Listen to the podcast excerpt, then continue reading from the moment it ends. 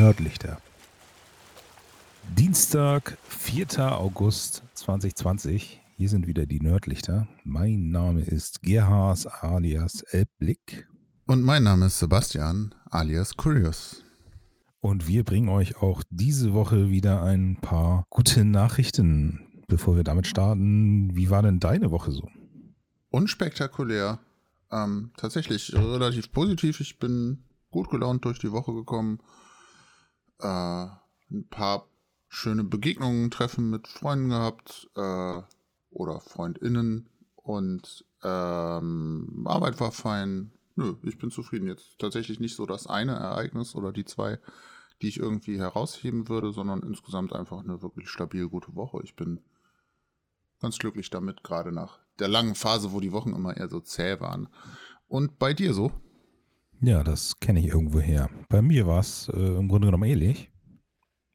Wir hatten so den ein oder anderen netten Abend, äh, persönlich und virtuell. Das war ganz nett, aber jetzt auch nicht außergewöhnlich inzwischen.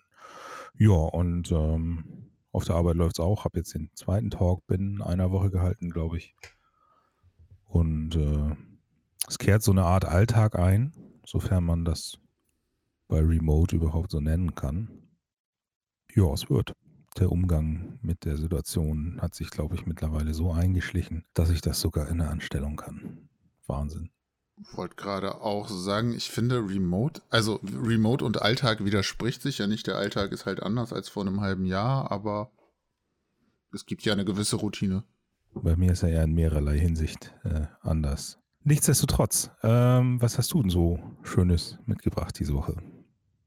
Ich weiß gar nicht, ob wir da on air drüber gesprochen haben, aber wir hatten es ja davon, dass irgendwie alles, was wir sagen, irgendwie einen Bezug zu Umweltthematiken hat in, oder Ökologie. Ich habe keine guten Nachrichten diese Woche. Das, in, in, in, dieser Hinsicht, es wird auch diese Woche bei mir wieder sehr öko. Ja, ich, ich habe zumindest eine, die definitiv ein anderes Thema ist, möglicherweise sogar gegenläufig. Äh, und zwar, SpaceX hat Astronauten zurück auf die Erde gebracht. Echt? Ja, Crew Dragon oh. ist ähm, die Nachricht, die ich hier von der NASA habe, ist vom 2. August. Das ist noch nicht so lange her, aber man könnte es mitgekriegt haben. Upsi. Und ich erinnere mich düster, dass wir vor zwei Monaten alle ganz, ganz aufgeregt waren, als das Ding in die Luft ging. Äh, also gestartet ist und losgeflogen ist. Und ja, jetzt ist es wieder gelandet und ich finde das auf einer Science-Ebene, wissenschaftlich gesprochen, schon ziemlich krass geil, zumal das jetzt ja auch das erste kommerziell betriebene Raumfahrzeug ist, das es dann tatsächlich geschafft hat, Menschen ins All und wieder zurückzubringen. Und da ich ja sowieso großer Fan von diesem ganzen Aufbruch ins All-Thema bin, freut mich das sehr und ich finde, das ist schon auch eine gute Nachricht, die man mal diskutieren kann, beziehungsweise auf die man mal hinweisen kann. Auch Wissenschaft geht voran, auch wenn es nicht immer nur um Umweltthemen geht. Ja, auch die Raumfahrt führt ja sicherlich dazu, das eine oder andere Thema hier auf der Erde voranzutreiben. Von ja, daher. Und im Zweifelsfall ist es ja wirklich nicht verkehrt, einen Plan B im Hinterkopf zu haben. Das ist eine ganz andere Frage, aber ich glaube, für uns äh, wird er nicht mehr relevant sein. Nichtsdestotrotz, bei mir geht es tatsächlich, wie schon angekündigt, um Umwelt. Und ich habe diese Woche einen Artikel gelesen äh, von Future Crunch habe ja letzte Woche drüber geunkt, dass der Markt diese ganze Kohleproblematik regeln wird, egal was die Bundesregierung da beschließt.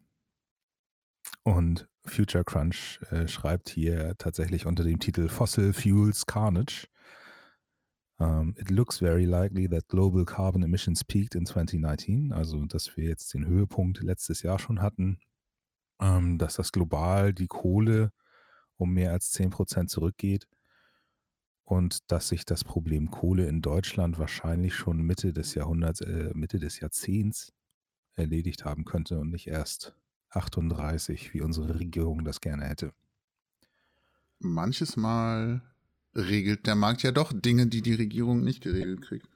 Ja, und es schaut sogar aus, als wenn das ähm, ebenso in China der Fall sein könnte. Und ähm, das ist, glaube ich, relativ wichtig, weil ohne dass China jetzt die 400 400 Gigawatt oder so, die die da haben, äh, massiv abbaut oder einspart, ähm, wird das Ganze natürlich nicht funktionieren mit den zwei Grad. Aber tatsächlich haben auch die verstanden, dass Wind, Wasser, Solarenergie, ähm, nachdem man die Kraftwerke gebaut hat und die, und die Akkus, kostenlos reinkommt und so insgesamt günstiger ist als die Kohle, die man ja auch erstmal ausbuddeln und hin und her fahren und dann verbrennen muss. Schwarze Steine und so.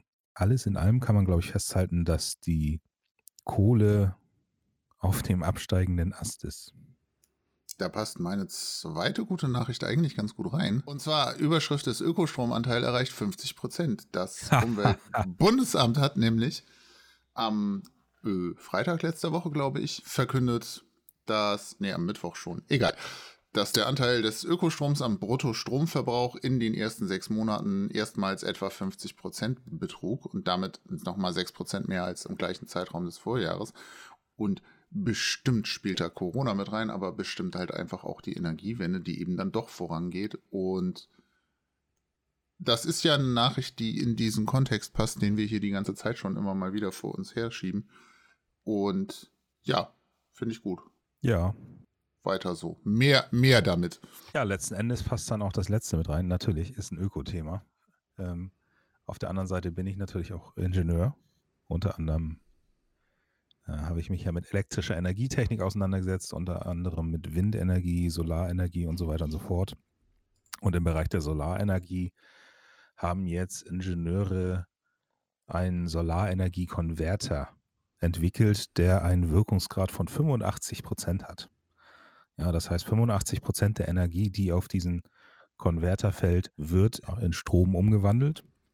Das ist so ein bisschen interessanterer äh, Ansatz, weil halt nicht nur die Solarenergie verwertet wird, sondern auch die Wärme, die da aufschlägt. Und denen ist es halt gelungen, einen, einen so hohen Wirkungsgrad, also ein, ein, eine so hohe Verwertung sozusagen zu erzielen von 85 Prozent gegenüber den üblichen 40 bis was auch immer Prozent. Wenn man eine reine Solarzelle nimmt, dann sind das sogar irgendwo, ja, typischerweise äh, bei 20, 25, vielleicht sogar 30 Prozent. Also das ist äh, eine signifikante Steigerung und wenn man das äh, irgendwie marktreif bekommt, dann kann das äh, eine sehr positive Wirkung auf weitere erneuerbare Energie haben.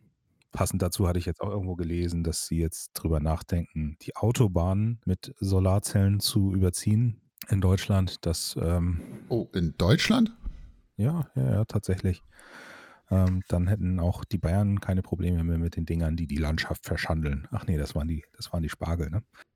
Aber da haben wir ja genug Fläche, die wir überdachen könnten. Ach so, also nicht, nicht, nicht so wie dieser ähm, Photovoltaik-Fahrradweg, den sie, ich meine, in den Niederlanden irgendwo ausgelegt haben, sondern. Leider nein. Das wäre schon sehr geil. ja, wobei ich tatsächlich glaube, dass der Weg dahin, da einfach, ich sag mal, aus Solarzellen Tünnelchen zu bauen, wesentlich kürzerer ist und von daher vielleicht auch vielversprechender, als da jetzt noch 35 Jahre an Straßenbelägen zu basteln, die irgendwann dann möglicherweise unter großen, großen Wartungsaufwänden und so. Von daher wäre ich damit schon sehr fein. Ähm, ja, aber das wäre eine typisch deutsche Lösung, ne? Also möglichst kompliziert ein einfaches Problem äh, zu lösen. Ja. Perfekt ähm, oder gar nicht halt.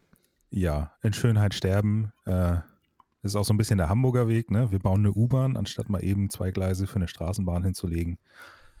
Und so weiter und so fort. Aber ähm, ja, es, es, es tut sich was in der Hinsicht. Autobahnen haben wir genug, die wir überdachen können. Und äh, schöner Nebeneffekt ist, dass es im Auto nicht so warm wird, vielleicht. Wobei. Das merkst du ja nicht, weil du die Klima anhast. Äh, aber auch das ist natürlich wieder ein Umweltthema. Eine Frage noch, und zwar zu dem Wirkungsgrad. Ich finde diese ja. 85 Prozent übelst krass, zumal wenn ich richtig im Hinterkopf habe, oder wenn ich das richtig im Hinterkopf habe, hast du bei diesen fossilen Brennstoffen da irgendwie meistens so äh, im, im, mittleren einprozentigen Bereich Wirkungsgrade, so 7, 8, 9 Prozent, wenn du Kohle verbrennst. Ähm, ich habe ja. jetzt gerade keine Quelle vor der Nase, aber das ist im Verhältnis halt schon übel die, die, die Kohlekraftwerke, zumindest die modernen Kohlekraftwerke, also auch, auch das sind dann äh, Hybridkraftwerke, die bewegen sich so um die 50, 60 Prozent. Ah, okay. Ähm, normale Kohlekraftwerke um die 45 Prozent. Ja, aber das ist schon das höchste der Gefühle und da bist du dann halt nochmal drüber. Äh, Natürlich sehen diese Konverter, die, die können vielleicht auch nicht die, die Fläche in der Masse abdecken. Also das, der Prototyp hier ist zumindest noch rund, aber ich denke mal, das kriegt das nur die, der Formfaktor. Und ja, muss man mal schauen, was dabei rauskommt. Ne? Also irgendwie geht es dadurch, dass der Dampf, der da drin ist, dass der wird erhitzt auf die 248 Grad und die kannst du dann natürlich äh, in Strom umwandeln oder direkt benutzen zum Trocknen oder Aushärten von Stoffen oder keine Ahnung, pasteurisieren. Ja. Reden wir jetzt über Milch. Okay. Nee, aber ist doch cool. Dann haben wir es eigentlich für heute, oder? Würde ich auch sagen, ne? Okay. In diesem Sinne. Habt eine schöne Woche. Und schwimmt nicht zu weit raus. Das war's von den Nerdlichtern. Vielen Dank fürs Reinhören. Wir würden uns freuen, wenn ihr uns überall folgt. Zum Beispiel auf Twitter, Instagram, Facebook oder Telonym unter Nerdlichter. Nerd mit OE. Besucht auch unsere Webseite unter nerdlichter.de, wahlweise auch hier mit OE oder dem dänischen Ö. Hat das Ö eigentlich einen Namen? Keine Ahnung, das müssten wir mal recherchieren. Falls ihr uns noch nicht auf iTunes, Feed oder in eurem Podcatcher abonniert habt, holt das möglichst schnell nach. Und wenn ihr uns so richtig helfen wollt, teilt unsere Beiträge, wenn wir eine neue Folge raushauen oder hinterlasst uns eine Rezension auf iTunes oder Feed. Feed mit Doppel-Y. Jo, reinhauen.